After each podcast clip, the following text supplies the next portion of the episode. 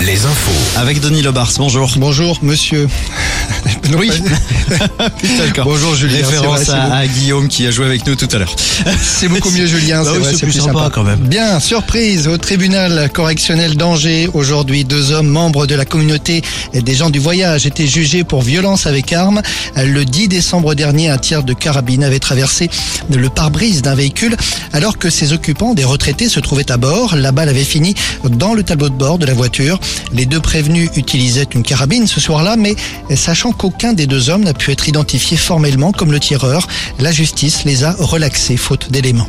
La réforme des retraites, mobilisation en baisse, mais mobilisation quand même. Des milliers de manifestants encore aujourd'hui dans les rues, manifestations dans le calme, presque partout, et comme d'habitude, des violences, des dégradations à nouveau à Nantes et à Rennes, quelques affrontements avec la police également à Angers.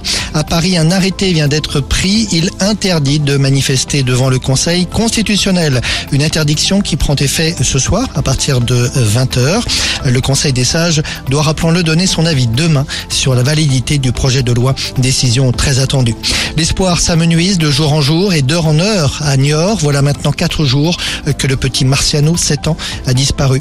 Les recherches se sont poursuivies dans la Sèvre avec des renforts venus de La Rochelle. Une équipe de plongeurs de la gendarmerie.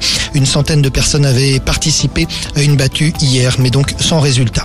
Un mot de basket avec un nouveau rendez-vous à la Meiret ce soir sur les baskets face à Roanne en championnat.